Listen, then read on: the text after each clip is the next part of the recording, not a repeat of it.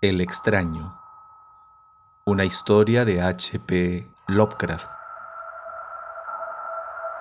Infeliz es aquel a quien sus recuerdos infantiles solo traen miedo y tristeza. Desgraciado aquel que vuelve la mirada hacia horas solitarias en vastos y lúgubres recintos de cortinados marrones y alucinantes hileras de antiguos volúmenes, o hacia pavorosas vigilias a la sombra de árboles descomunales y grotescos, cargados de enredaderas que agitan silenciosamente en las alturas sus ramas retorcidas. Tal es lo que los dioses me destinaron a mí, el aturdido, el frustrado, el estéril, el arruinado y sin embargo me siento extrañamente satisfecho y me aferro con desesperación a esos recuerdos marchitos cada vez que mi mente amenaza con ir más allá, hacia el otro. No sé dónde nací, salvo que el castillo era infinitamente horrible, lleno de pasadizos oscuros y con altos cielos rasos donde la mirada solo hallaba telarañas y sombras. Las piedras de los agrietados corredores estaban siempre odiosamente húmedas y por doquier se percibía un olor maldito, como de pilas de cadáveres de generaciones muertas. Jamás había luz, por lo que solía encender velas y quedarme mirándolas fijamente en busca de alivio. Tampoco afuera brillaba el sol, ya que esas terribles arboledas se elevaban por encima de la torre más alta.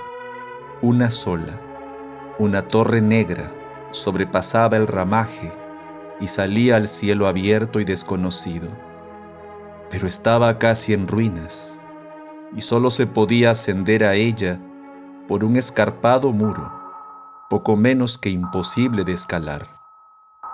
Debo haber vivido años en ese lugar, pero no puedo medir el tiempo.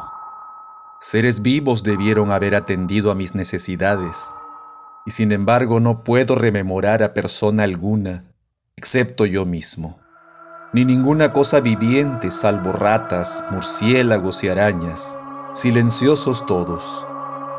Supongo que quien quiera me haya cuidado debió ser asombrosamente viejo, puesto que mi primera representación mental de una persona viva fue la de algo semejante a mí, pero retorcido, marchito y deteriorado como el castillo. Para mí no tenían nada de grotescos los huesos y los esqueletos esparcidos por las criptas de piedra cavadas en las profundidades de los cimientos. En mi fantasía asociaba estas cosas con los hechos cotidianos y los hallaba más reales que las figuras en colores de seres vivos que veía en muchos libros mohosos. En esos libros aprendí todo lo que sé maestro alguno me urgió o me guió, y no recuerdo haber escuchado en todos esos años voces humanas, ni siquiera la mía, ya que si bien había leído acerca de la palabra hablada, nunca se me ocurrió hablar en voz alta.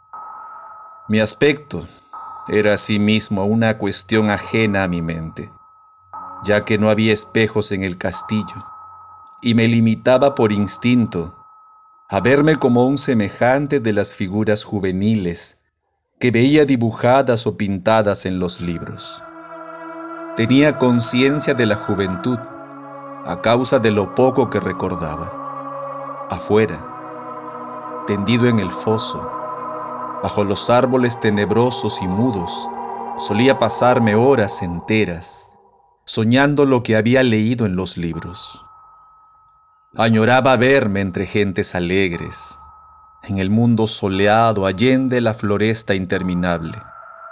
Una vez traté de escapar del bosque, pero a medida que me alejaba del castillo, las sombras se hacían más densas y el aire más impregnado de crecientes temores, de modo que eché a correr frenéticamente por el camino andado, no fuera a extraviarme en un laberinto de lúgubre silencio. Y así, a través de crepúsculos sin fin, soñaba y esperaba, aun cuando no supiera qué, hasta que en mi negra soledad el deseo de luz se hizo tan frenético que ya no pude permanecer inactivo, y mis manos suplicantes se elevaron hacia esa única torre en ruinas que por encima de la arboleda se hundía en el cielo exterior e ignoto.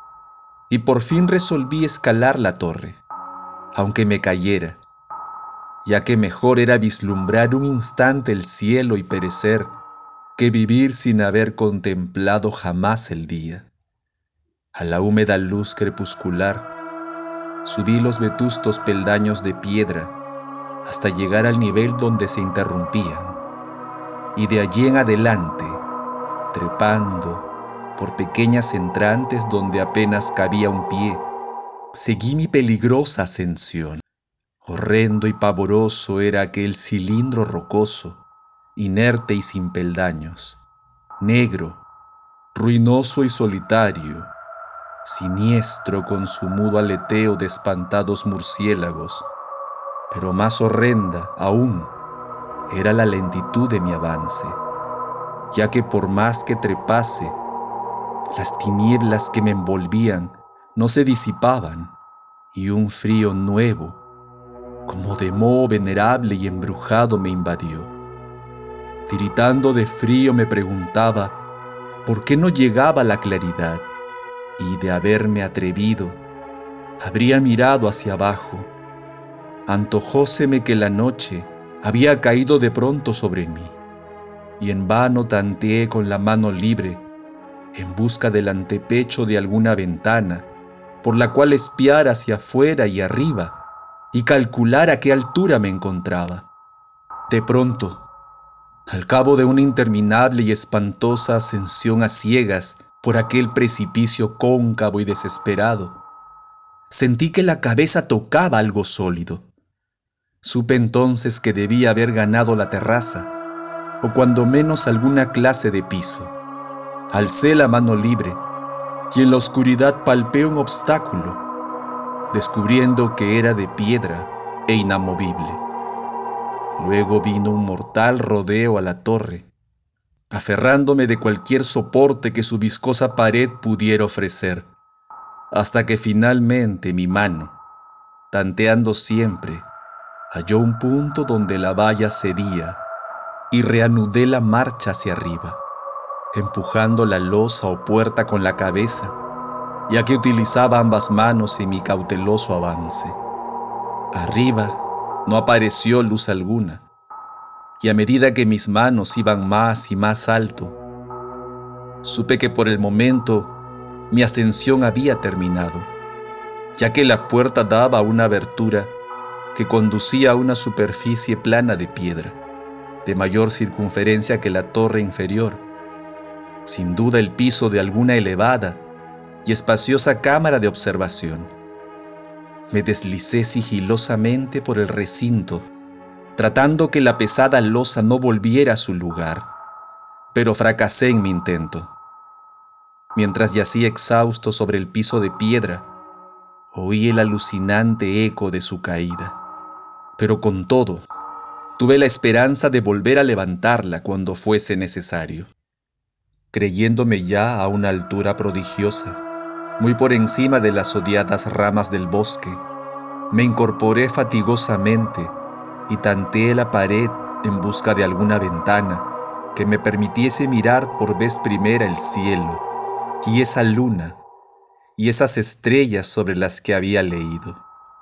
Pero ambas manos me decepcionaron, ya que todo cuanto hallé fueron amplias estanterías de mármol cubiertas de aborrecibles cajas oblongas de inquietante dimensión. Más reflexionaba y más me preguntaba qué extraños secretos podía albergar aquel alto recinto construido a tan inmensa distancia del castillo subyacente. De pronto mis manos tropezaron inesperadamente con el marco de una puerta, del cual colgaba una plancha de piedra, de superficie rugosa a causa de las extrañas incisiones que la cubrían. La puerta estaba cerrada, pero haciendo un supremo esfuerzo, superé todos los obstáculos y la abrí hacia adentro. Hecho esto, invadióme el éxtasis más puro jamás conocido a través de una ornamentada verja de hierro y en el extremo de una corta escalinata de piedra que ascendía desde la puerta recién descubierta, brillando plácidamente en todo su esplendor, estaba la luna llena, a la que nunca había visto antes, salvo en sueños y en vagas visiones que no me atrevía a llamar recuerdos. Seguro ahora de que había alcanzado la cima del castillo. Subí rápidamente los pocos peldaños que me separaban de la verja, pero en eso, una nube tapó la luna, haciéndome tropezar, y en la oscuridad tuve que avanzar con mayor lentitud. Estaba todavía muy oscuro cuando llegué a la verja, que allí abierta tras un cuidadoso examen pero que no quise trasponer por temor de precipitarme desde la increíble altura que había alcanzado. Luego volvió a salir la luna. De todos los impactos imaginables, ninguno tan demoníaco como el de lo insondable y grotescamente inconcebible.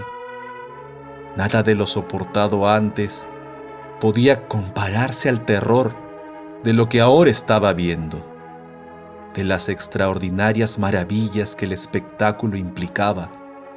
El panorama en sí era tan simple como asombroso, ya que consistía meramente en esto. En lugar de una impresionante perspectiva de copas de árboles, vistas desde una altura imponente, extendíase a mi alrededor, al mismo nivel de la verja, nada menos que la tierra firme, separada en compartimentos diversos por medio de lajas de mármol y columnas, y sombreada por una antigua iglesia de piedra, cuyo devastado capitel brillaba fantasmagóricamente a la luz de la luna.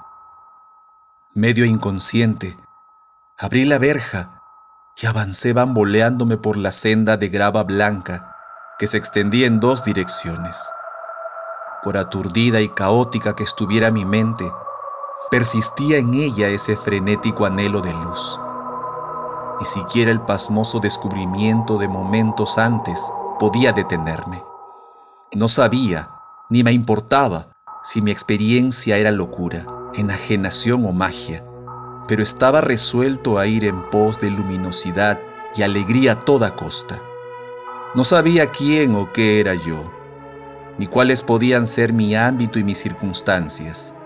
Sin embargo, a medida que proseguía mi tambaleante marcha, se insinuaba en mí una especie de tímido recuerdo latente que hacía que mi avance no del todo fortuito, sin rumbo fijo por campo abierto, unas veces sin perder de vista el camino, otras abandonándolo para internarme, lleno de curiosidad por praderas en las que sólo alguna ruina ocasional revelaba la presencia en tiempos remotos de una senda olvidada.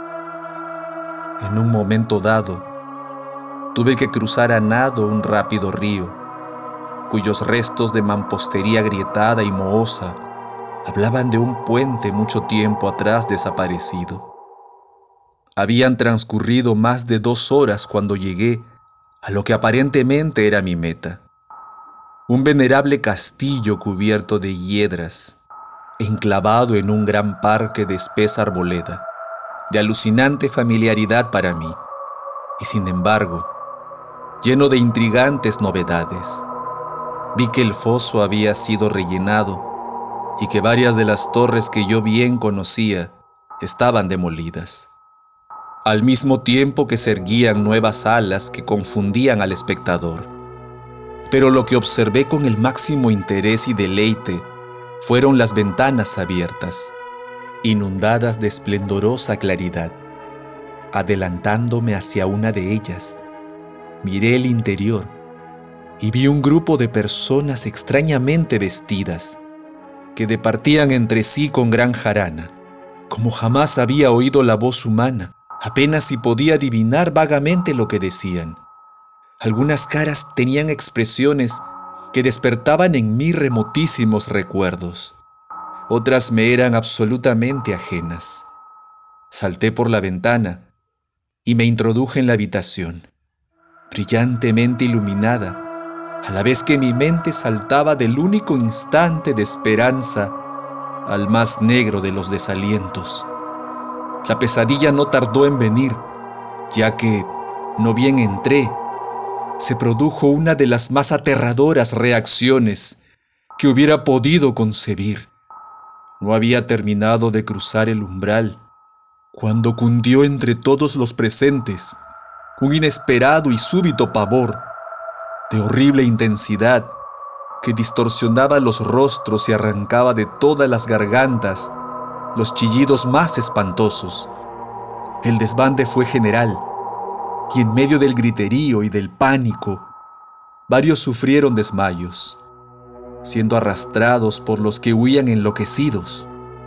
Muchos se taparon los ojos con las manos y corrían a ciegas llevándose todo por delante, derribando los muebles y dándose contra las paredes en su desesperado intento de ganar alguna de las numerosas puertas.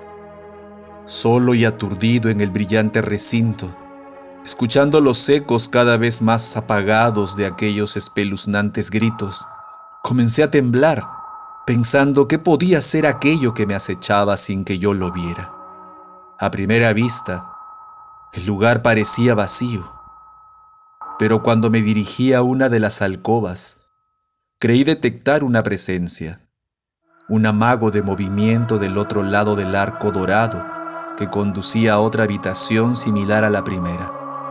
A medida que me aproximaba a la arcada, comencé a percibir la presencia con más nitidez y luego, con el primero y último sonido que jamás emití, un aullido horrendo que me repugnó casi tanto como su morbosa causa. Contemplé en toda su horrible intensidad el inconcebible, indescriptible, inenarrable monstruo que por obra de su mera aparición había convertido una alegre reunión en una horda de delirantes fugitivos.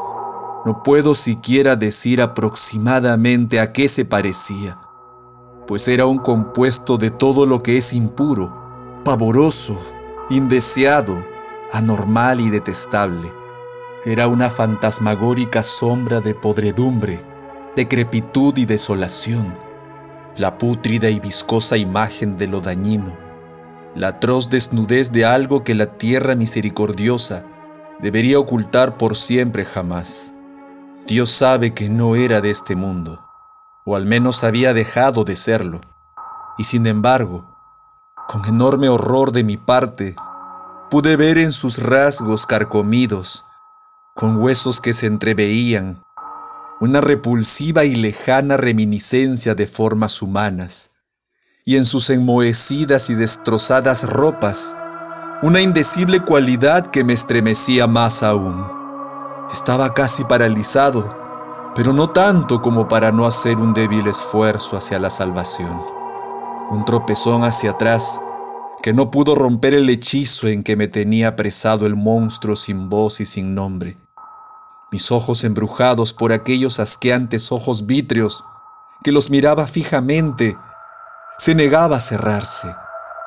Si bien el terrible objeto tras el primer impacto se veía ahora más confuso.